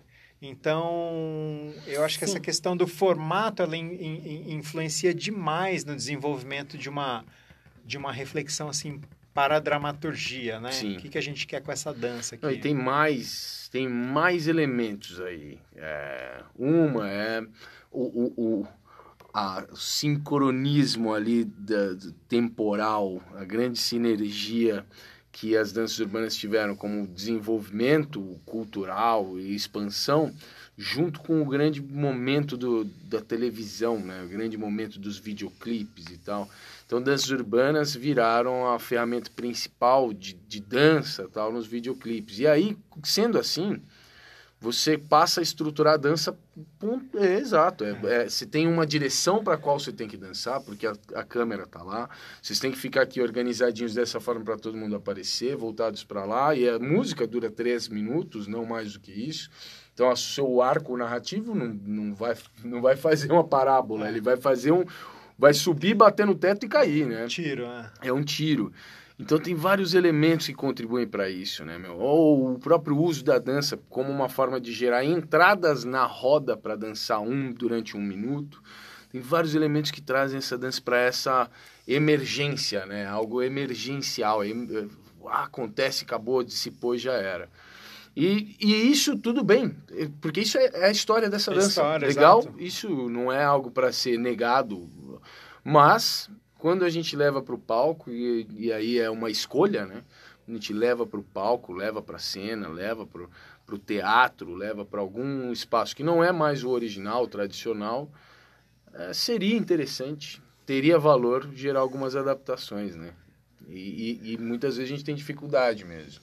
Qual o processo para fazer isso acontecer, né? Não, e não existem tantos modelos para seguir, não existem É tantos. difícil. Por isso, Referência, eu sempre acho que assim, quando a gente está numa mesa de jurado e está vendo uma bateria de qualquer coisa, meu, chama muita atenção quando tem o ponto fora da curva, né? A coisa diferente. Sim. Nossa, muita. Então, Sim. aquilo você já tem uma tendência a privilegiar, digamos assim. É, Abrir mais os olhos, prestar mais É, atenção. então eu acho que é uma coisa que é, é interessante ponderar mais longamente, né? Como que eu, que eu me diferencio, né? Sim. O que, que eu posso fazer para me diferenciar desse, desse mar de coisas que vão tender a, a um lugar, né? Já falamos sobre isso algumas vezes aqui também. né? Já, já. A gente Né, fala da- bastante. Tivemos alguns episódios tratando sobre júri de festival competitivo. E aí a gente deu algumas ideias desse tipo. Massa.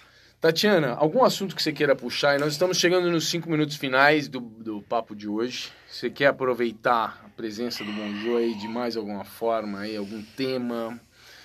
Tanta coisa que a gente É, podia falar, né? Coisa, gente, pelo amor de Deus. E eu não posso perder tempo. Você quer ir falando? Eu vou ler minha anotação. Ô, Jô, eu vou fazer uma pergunta fora da curva aqui, cara. Você... É natural. É Ah, natural. Sim. Você comentou que ao, ao retornar para o Brasil você sentiu a necessidade de fazer uma graduação e tal, e aí teve a lúcida ideia de fazer. Sarcasmo, hein, gente? Pelo amor de Deus. De forma alguma, de fazer a filosofia como graduação. Graduação na época, tô É. correto? Uhum. Isso. E, e eu queria, cara, não é comum para nós na área das danças urbanas termos pessoas tão ligadas à filosofia, digo de forma direta, num, num estudo acadêmico sobre, sobre filosofia. Você poderia resumir assim, qual é o valor que isso teve para você na dança em geral? Cara, é, conhecimento é poder, discurso é poder. Então, quando você tem que defender uma ideia, quanto mais articulada é a sua ideia, mais poder você confere a ela. Perfeito. Então, eu acho que o curso de filosofia, ele é um curso de leitura, no final das contas, né? Você lê um monte de coisa e lê, lê, lê, lê, aprende uma série de chaves, é um chaves de leitura, porque é um curso de história da filosofia, basicamente. No primeiro dia de aula, os professores falam e reiteram, a gente não está nem um pouco interessado no que você acha. A gente quer saber o que o Descartes acha, o que o, né, o que Santo Agostinho acha. Então você vai ler esses caras e contar para mim que você entendeu o que, que eles falaram. Incrível. Né? E Incrível. muito Não frustrante. sabia disso. Muito Não frustrante. sabia disso. Muito frus- frustrada agora. Muito frustrante para mim, cheio de opinião, que eu não podia dar opinião nenhuma. Eu só queria, né? Depois você acaba, você acaba entendendo, porque esse é um movimento posterior. Sim. É o fora para dentro, né? Então, no começo, eles querem que você leia e entenda, entenda a quantidade de assuntos do qual a filosofia tentou dar conta ao longo da, da vida. E, Porque o conhecimento é uma corrida de bastão. Pois é. E aí, eventualmente, lá para frente, você quer falar o que você quer falar, não é dentro da universidade. A universidade é lugar de aprendizado, não de fala. Né? Daí você vai fazer mestrado, doutorado e tudo mais. Mas eu. Eu sinto que a, a filosofia me ajudou, assim. Em, em alguns pontos específicos com dança. é, primeiro, como fonte de inspiração. Eu fiz balé sobre a ótica do Newton, sobre a Uau. metafísica do Aristóteles, eu fiz balé sobre um monte de coisa. Eu, eu derivei é, dispositivos de dança a partir do David Hume, que fala que a gente cria por associação. Então, sei, é, é, são coisas bacanas e, e- e que a gente pode pensar o seguinte, ó. A gente pode fazer uma, opi- uma oposição entre a civilização e a barbárie. Sim. Né? A civilização são as coisas que a gente, enquanto grupo humano, conseguiu construir, né? que são belas, boas, justas, que favorecem a gente conseguir viver em sociedade e não se matar, que seria a barbárie, né? A gente Uhum. querer se matar.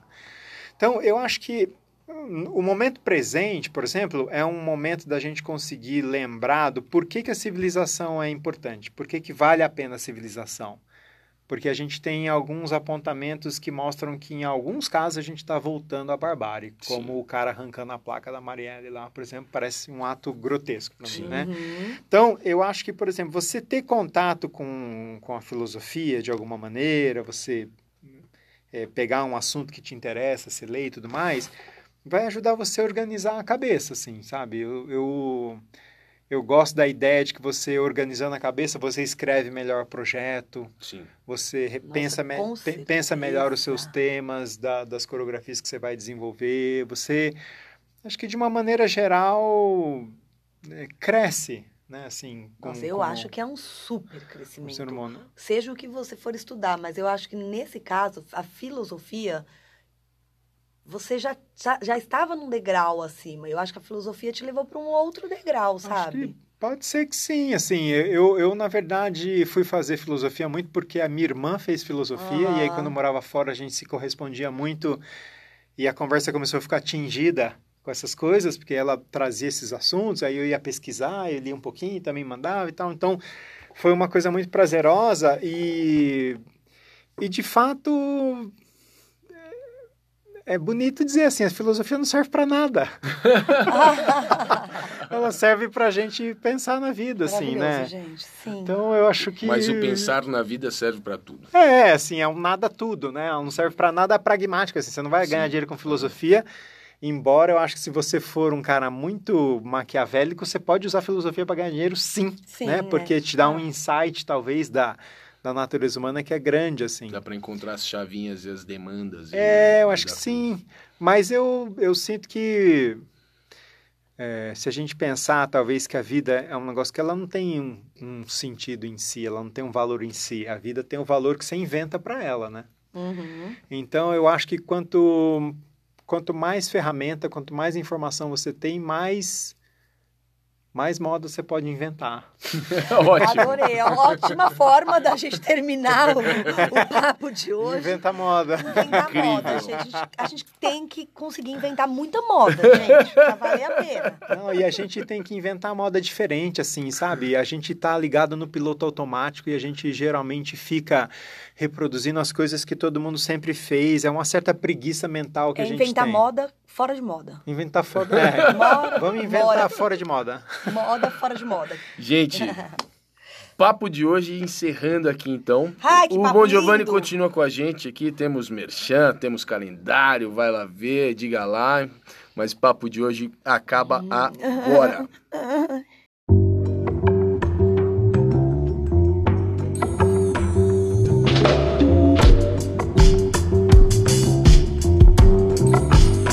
Merchan. Gente, o seguinte, esse mês a gente começa a vender os convites para o espetáculo da Casa da Dança. Até agora, só estavam podendo adquirir os convites os alunos que vão dançar, para eles poderem ali reservar para os seus familiares e amigos.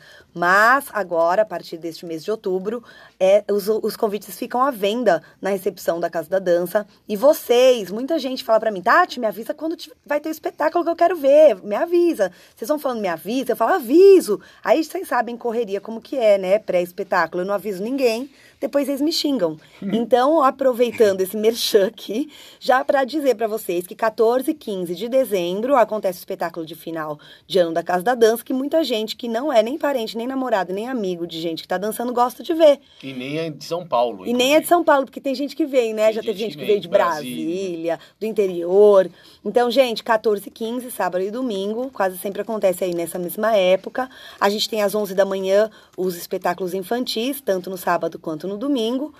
Às 15 horas, espetáculo juvenil. Às 18 às 18 horas, o espetáculo da Unidade Campo Belo e às 20h30 o espetáculo da, da Apinagés com anexo da Pompeia. Tá bom, gente? Então tem aí quatro espetáculos por dia, no sábado e no domingo, para vocês conferirem as nossas loucuras, que essa vez a gente fala sobre coisas que passaram ou passam na TV. Aí, ó, podia ter feito Perdidos na Noite, podia ter feito... gente tava Gente, mas é um agora, tema, esse tema do espetáculo desse ano, a gente sempre conversa entre nós e fala assim, gente, poderia ficar esse tema para sempre. É, o, o tema mais difícil Porque- que existe, porque é- Gente, é, tem coisa pro resto da Não, vida. não pra acaba. Poderia ser, pra sempre, o espetáculo da Casa da Dança vai ser Passou na TV. Porque não vai acabar. Nunca assunto pra fazer, seja dos mais divertidos até os mais profundos. Porque é, pensa, Bom é filme, Delícia, série, pô. programa de TV, é, até propaganda vai ter. Vai. Vai, vai ter propaganda das, Havaianas. Que é uma coisa marcante, uma coreografia, você acredita? Sensacional. E é isso, gente. Daí, como todo mundo sabe, os professores sempre ficam livres para criar o que eles quiserem dentro do tema proposto. E por isso acho que fica tão interessante. Não é nada muito amarradinho, que fica aquele roteirinho, né?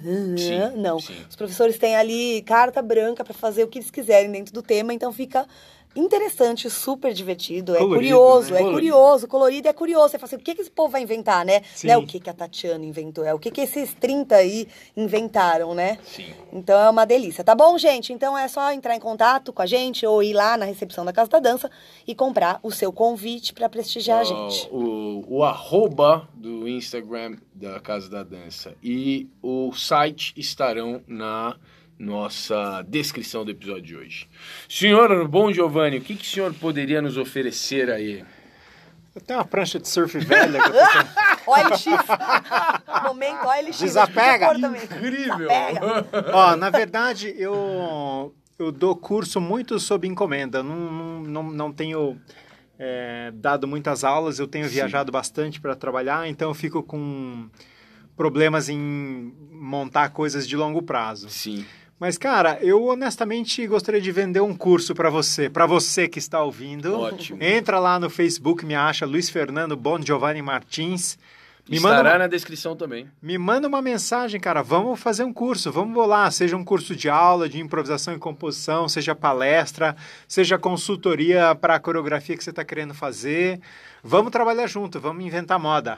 Cara, eu, eu deixo aqui meu, minha assinatura embaixo desse convite. Digo que pode ser uma das, das, ah, das dos investimentos. Tivemos um episódio sobre investimentos na dança. Uhum. Pode ser um dos investimentos de melhor retorno que você vai fazer na sua dança, na sua criação, na sua na, na formação de opiniões e a aquisição de conhecimento. Clim, clim. É, gente, é- ó, galera, e vocês ouviram que o Bom Jô falou, né? Facebook, porque ele tem Instagram, mas ele olha mais o Facebook, né, Bom Jô? É, meu Instagram. Não, ele não tinha. outro- até outro dia ele não tinha. A gente queria marcar ele, a gente tinha que pôr uma hashtag, gente. É uma conta Não fantasma. tinha. Aí acho que a gente encheu tanto ele, os amigos ao redor. Faz o Instagram. Aí ele fez. Porra, é meu filho que cuida, gente. Pra tá vocês terem uma ideia. Então, assim, Tá vocês vão lá no Facebook e falam com ele, tá?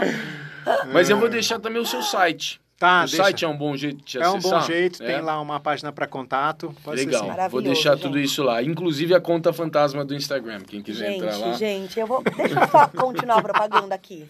Agora eu vou fazer meu depoimento. Gente, eu já, já pude fazer algumas aulas do, do Bonjô, cada uma de um jeito, né?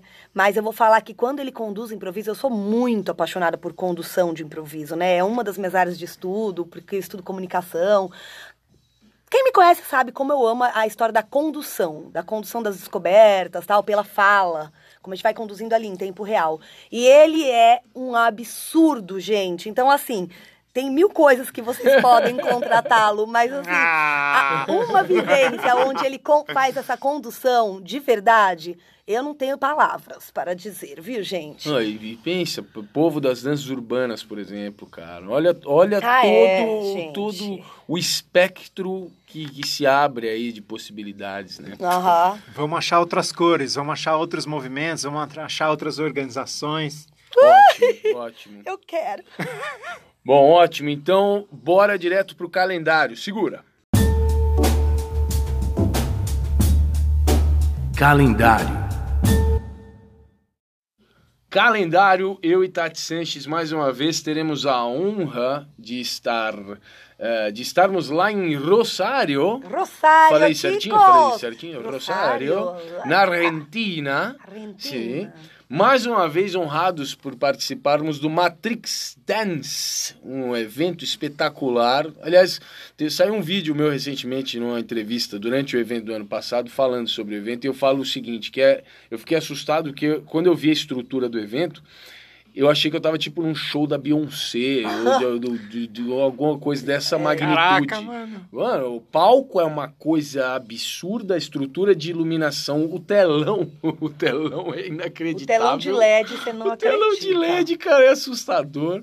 O evento é enorme, cara, e mobiliza demais a dança, as danças urbanas também, mas a dança em geral lá em Rosário. Muita gente de vários lugares, não só da Argentina, mas da América Latina inteira, do Brasil, todo mundo vai pra lá. E é um evento que tem uma edição em Floripa, que a gente participa também há alguns anos. É, então, se vocês quiserem saber mais sobre o evento, vai lá no Instagram em Matrix Producciones. Tem que falar esse Xiones, porque é um, tem um C a Não mais sei, ali. produção. Producciones, dois Cs, Matrix Producciones. E dá uma olhada nas fotos e nos registros que tem lá. A É gente vai. legal. Opa, Eu lá vou tá- eu atropelando, de novo. inclusive, até na Eu- agenda eu tô. É, que isso, eu ia falar a data, segura aí. A gente vai estar lá de 11 a 13 agora do mês de outubro e aproveito para deixar um beijo aqui para Lê e para Karina, que sempre cuidam muito bem da gente. Beijos, chicas. Beijo, seus Eu ia beijos. falar que é legal porque é um formato é, de evento muito democrático, Sim, né? sim. É assumidamente democrático. Então tem espaço para todo mundo, para todas as idades, Sim. né? Porque é um evento grande que onde cabe, né? É, Ele- todo, todos os serve a esse todos propósito. os níveis, todas as idades, tudo. Ele é democrático, então é muita gente se encontrando com vários níveis de experiência e tudo. Eu acho muito legal. É bem legal. Adoro a troca, é muito diferente do que a gente vê por aí. Bom, Jô, você tem algum calendário para indicar aí para nós? Alguma coisa que você vai fazer em breve? Cara, eu tenho dois espetáculos no Sescs do interior. Então, no Sesc Campinas, dia 3 de novembro, e no Sesc Santos, dia 10 de novembro. A gente está com um espetáculo infantil em cartaz, chama Fábulas de La Fontaine. A Infantil. gente, primeira vez que a gente fez um infantil com mercearia, com música ao vivo, meio que música erudita ao vivo.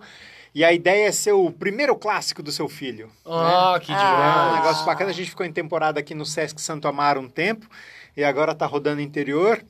É, eu vou estar no Festival de Chapecó, dia 29 e 30 de novembro. Vou dar curso, vou fazer parte do júri. Ótimo. E aqui no dia 5 de outubro no Prêmio Paulista de Dança também. Sensacional. Então a gente se vê por aí. Muito bom, muito Adorei, bom. A gente se vê por aí. Pessoal, só vamos agora então direto, vai lá ver.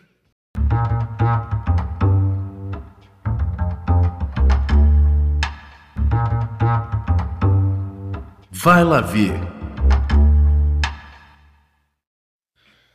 Meu vai lá ver dessa semana é. Eu quero indicar, eu não vou indicar uma obra, não vou indicar uma coisa em específico, mas eu quero indicar um cidadão. Quero indicar um cineasta e roteirista espanhol chamado Carlos Saura. Famosíssimo, um cara de um- uma produção. Eu fiz hoje uma coisa que eu nunca tinha feito. Eu entrei no, no- no Google para ver qual era a filmografia dele, né? E eu fiquei assustado, porque eu não conheço quase nada. Tem muito filme. Eu assisti vários, mas o cara tem muito filme. Eu não, sabia. chega aqui, né, cara? Incrível, lástima, né? incrível. Mas eu conheci o Carlos Saura por uma série de filmes que ele fez que são como se fossem pequenos documentários sem narração, sem um roteiro escrito, mas que são quase documentários porque retratam várias facetas e contextos tradicionais, assim, culturais de algumas representações artísticas, não só da Espanha, mas da Argentina também, de Portugal, mas todas que têm essa veia latina, né, essa veia é, ligada com a gente aqui no Brasil também. Né? Então ele tem um, um que é sobre fado, estilo de música português tradicional, tem um sobre tango, tem um sobre sevilhana, sobre ah, flamenco, e tem também a, a versão dele de Carmen que é incrível, faz com muita propriedade, além de vários filmes mesmo, alguns longa-metragens mais, mais tradicionais no roteiro mesmo assim. Que esses, sobre esses eu assumo que eu não vou poder opinar, porque minha minha averiguação aí oficialmente não passou muito do Carmen. Então vale a pena todo mundo conhecer e eu também. Mas vou deixar o nome desse cara e alguns desses que eu, que eu citei estão disponíveis no YouTube. Então dá até para assistir por lá. Fechou? Carlos Saura é a minha indicação desta vez. Tati, o que, que você tem para indicar?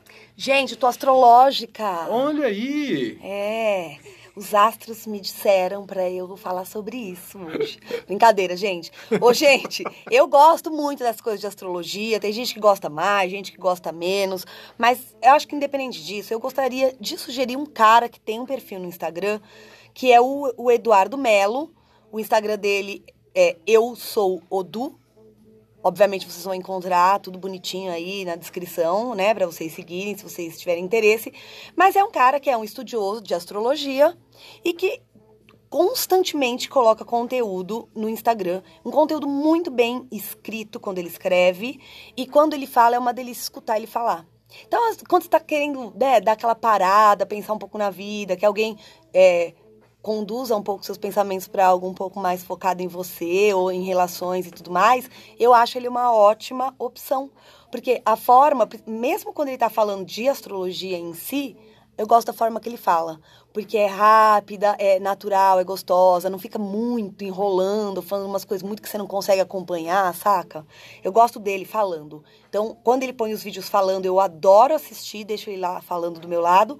E as leituras também gosto bastante, sem falar que nesse perfil dele as ilustrações são incríveis também. Legal. Quando ele põe texto, sempre tem ilustrações. Ó, que graça, gente. Ah, é legal. muito legal. Elas são animadas, é uma graça, assim. Eu gosto bastante. Ele é muito cuidadoso com o conteúdo dele. Que legal. Muito, com, é assim, de verdade. Tá, gente? Então, minha sugestão fica aí pra vocês hoje. Eu sou o Du. Eu sou o Du.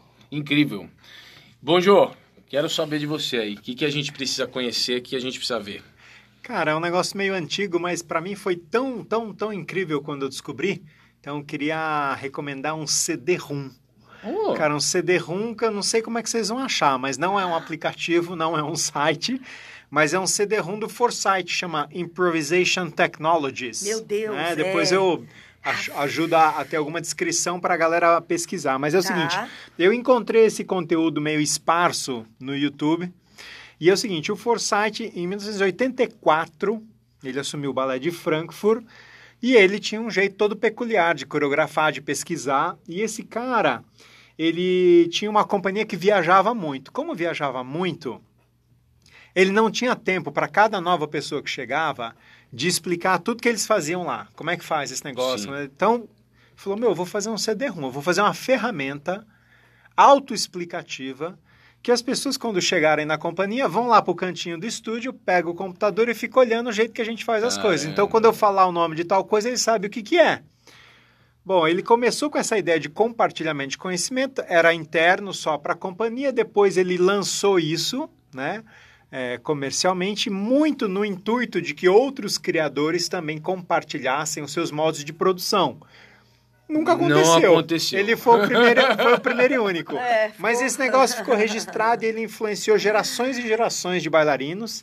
E apesar de ser muito antigo esse negócio, da década de 90, eu ainda acho que tem coisas ali que são fabulosas. Né? E quanto mais história da dança eu pesquiso e vejo a, a um- uma certa articulação com um monte de coisa do Laban e tudo mais, eu acho que é uma coisa prática. Ou seja, qualquer cara que estiver ouvindo, seja das danças urbanas, da dança clássica, de qualquer orientação de dança, você vai pegar aquilo, se você for curioso, você vai conseguir ir para o estúdio e brincar com esse, com esse conhecimento.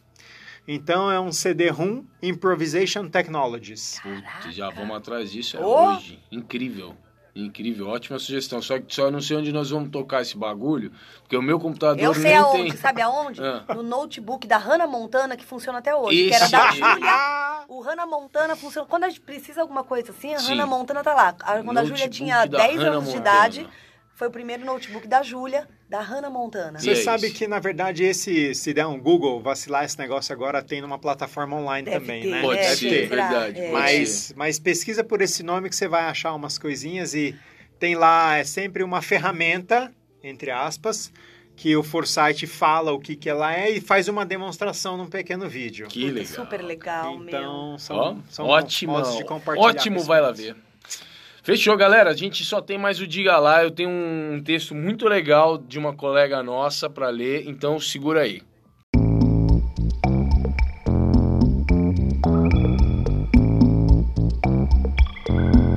Diga Lá.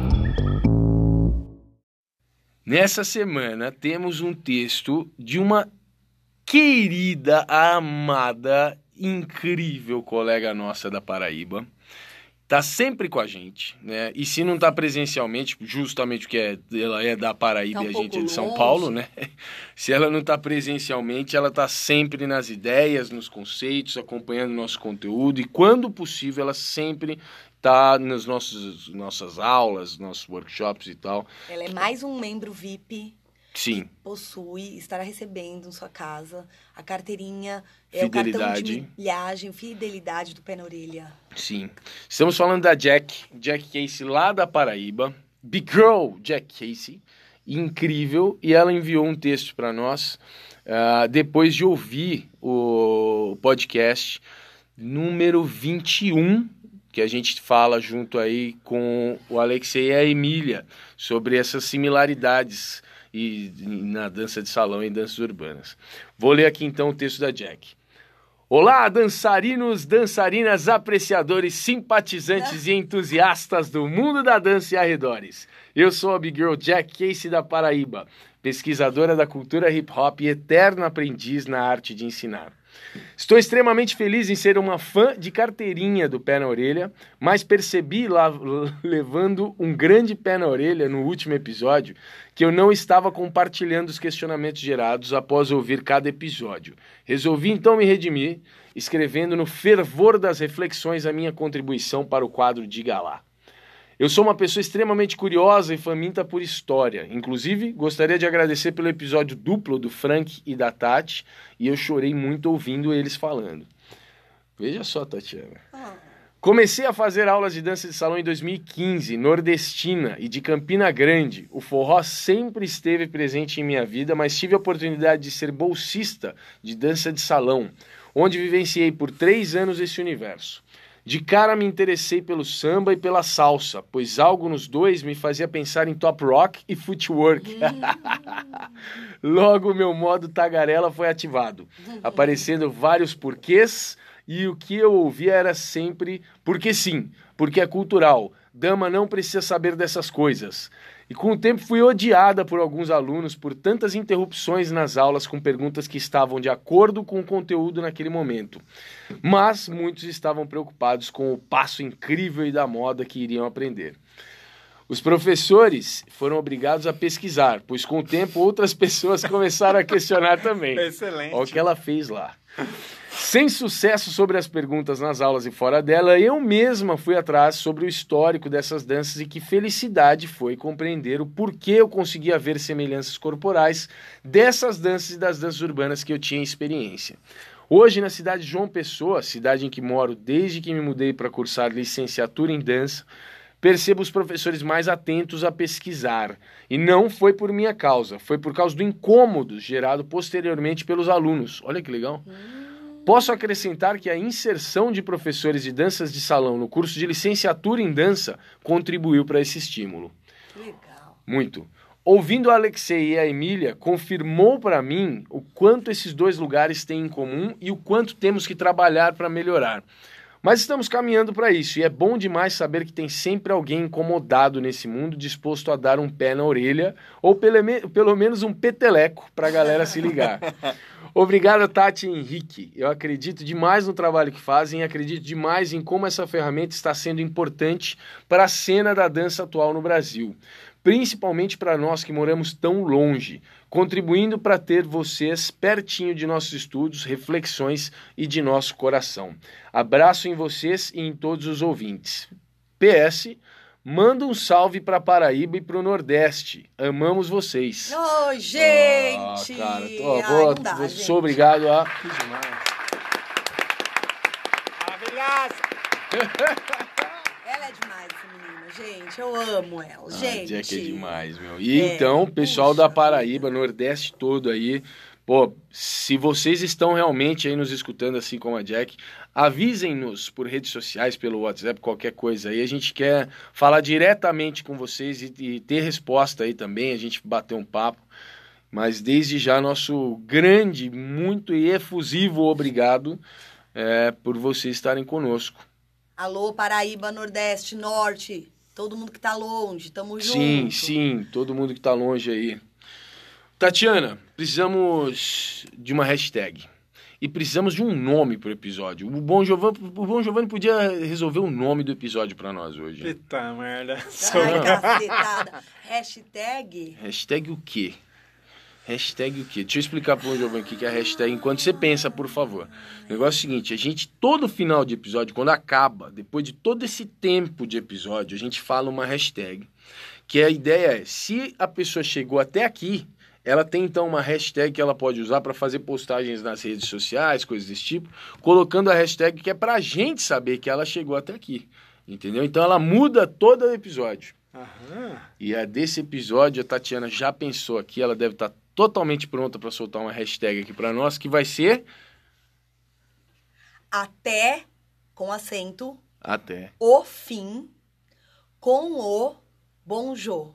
Até o fim com o Bonjô. Bonjô, B-O-N-J-O. Tá, Bonjô, vou repetir aqui, é B de bola, O, N de navio, J, O. Bonjô. Até, até com acento então. Com acento, gente. Hashtag até o fim com o Bonjô. Pronto, tá marcado. Hashtag já temos. Agora, e o nome do episódio? A gente não teve tema oficial, a gente só ficou batendo papo aqui. Podia ser alguma coisa assim, né? Gente, a gente vai desligar aqui e ficar mais umas oito horas aqui. Pra definir É, o no nome. final do Isso. nosso encontro a gente Aí, pode Boa. pensar. tal? Então tá bom, vamos terminar sem saber qual é o nome do episódio. Mas ainda assim, muito obrigado. É porque você que tá ouvindo já viu o nome, porque já publicou e É, então nós estamos aqui tudo bem, toa, tudo né? bem. Galera que escutou, é, muito obrigado mais uma vez. Eu quero deixar aqui meu muito obrigado pro Bonjô, que é Eu um é um ídolo, é um Ele é. ídolo meu. Que é esse? É verdade, é um cara que me influencia demais na, nos pensamentos e também artisticamente e pedagogicamente. Então, puto, que prazer ter você gravando aqui com a gente, cara. Eu também agradeço muito. O Bom João, sabe aqueles artistas que to- um monte de gente tá ouvindo, deve, vai, vai concordar comigo. Aquele artista que você olha, você vê os trabalhos dele, e aí você fala assim, puta, queria tanto ser amiga dele. sim, sim. Sentar numa mesa É de bar e bater papo com ele, sabe? Sim. Esse artista que a gente fala. A gente tem o privilégio de poder ter ele aqui, Sim. sentar, tomar um vinho de vez em quando. Mas é, é o artista que todo mundo É. quer sentar na mesa de bar. Esses dois são fofos demais, Ah, gente. é é muito bom, é muito, muito gostoso. Hoje aqui. seria muito abuso da minha parte pedir um, um, um quote, um- uma citação para encerrar o episódio. Você teria alguma citação que você gosta para finalizar? Não sei se é abuso da minha parte. Não, abuso não é, cara. Eu só não sei se eu tenho, mas eu tenho uma mensagem, cara. Pô, mas mensagem, melhor porque ainda. é, nesses tempos assim é, complexos que a gente está vivendo, num, num trampo que a gente escolheu fazer, que também é, é- é, às vezes duro, embora Sim. muito prazeroso. Meu, cuida um do outro, sabe? Cuidem uns dos outros, porque a gente precisa, sabe? Ver quem está em volta da gente e cuidar de quem está em volta da gente. Cuida de si, mas cuida de quem está em volta. A gente precisa. Incrível. Sim, é isso. Perfeito! É perfeito! Muito obrigado a todos. Espero que tenham gostado. E por hoje é só. Tchau. Oi, galera da dança. Eu gostei de vocês. muito.